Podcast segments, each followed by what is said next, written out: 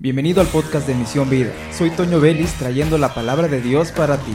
Te invito a que continúes escuchando. Bienvenidos a Misión Vida, soy Toño Vélez y quiero leerte en el libro de Juan en el capítulo 20, el versículo 29 que dice así. Jesús le dijo, porque me has visto, Tomás, creíste. Bienaventurados los que no vieron y creyeron. Quiero hacerte reflexionar en este momento sobre en qué posición tienes tus emociones respecto al servicio a Dios. Nosotros cuando nos presentamos ante Dios vamos a ofrecer un culto de acción de gracias, un culto de reconocer a Dios como nuestro Salvador, le adoramos, nos rendimos a Él. El problema está en que muchas veces hemos dicho, no hubo un mover de Dios porque nosotros no vimos evidencias de un mover de Dios.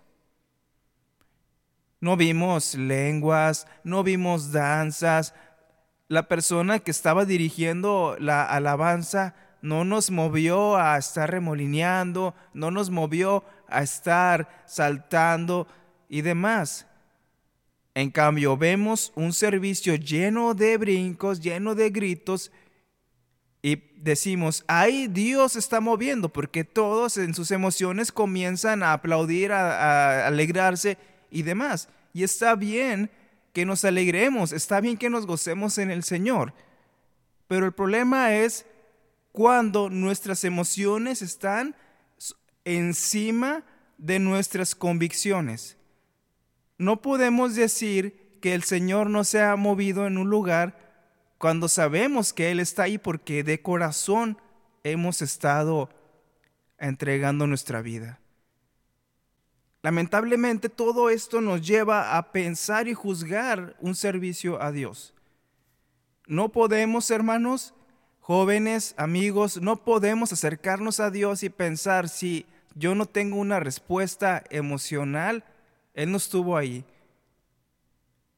Y muchas veces se nos dice, porque de tal manera amó Dios al mundo que dio a su Hijo unigénito y estamos con una apatía terrible. Pero decimos, oh, yo estoy alegre, gozoso en el Señor. ¿Cuántos se gozan? Gózate, hermano, gózate, gózate. Y empezamos a gozarnos y nos dice la Biblia, no temas porque yo estoy contigo, no desmayes porque yo soy tu Dios que te esfuerzo.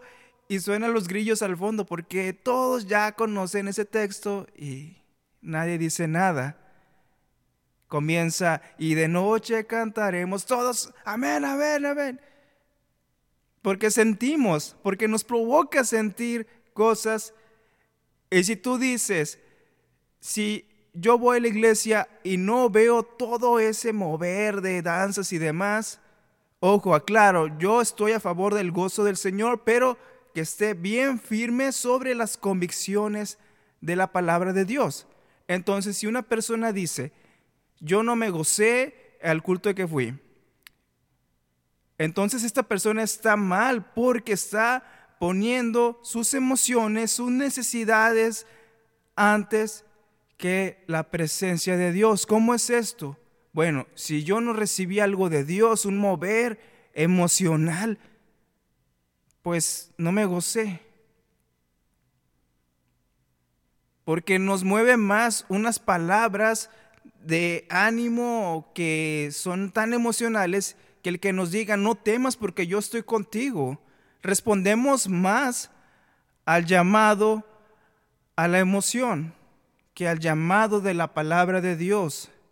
Aquí Jesús le dice a Tomás, el incrédulo, bienaventurados los que no vieron y creyeron. Si tú vas a un servicio en donde los hermanos están solemnes, alabando al Señor, cantándoles eh, cantos de, del himnario, cantos tranquilos, eso también te pone a ti en una posición de unirte en adoración a ellos y reconocer que ahí está Dios también. Es que no sentir, no, no, yo no voy a ir a sentir, yo voy a ofrecerme a Dios como una ofrenda de olor fragante, Señor aquí estoy, yo te canto, yo te adoro, yo te entrego todo lo que soy y ya el Señor por consecuencia se va a mover de una manera preciosa en tu vida, pero basado en una convicción de que si yo no siento, Él está ahí. Y declaramos eso. Lo vamos a declarar. Si yo no siento algo en la iglesia, yo sé que el Señor está ahí. Si yo me hinco al Señor en la iglesia, en el servicio, Señor, te adoro, te exalto y pongo esta petición delante de ti, y no viene un hermano a decirte, confirmarte tu oración, tú te gozas porque dices, Señor, yo sé que tú me has escuchado, yo sé que tú escuchas mi ruego, porque yo dependo totalmente de ti. ¿Ves cómo es tan diferente a decir, bueno, me desanimo porque nadie vino a confirmarme esta palabra, nadie vino a darme una palabra.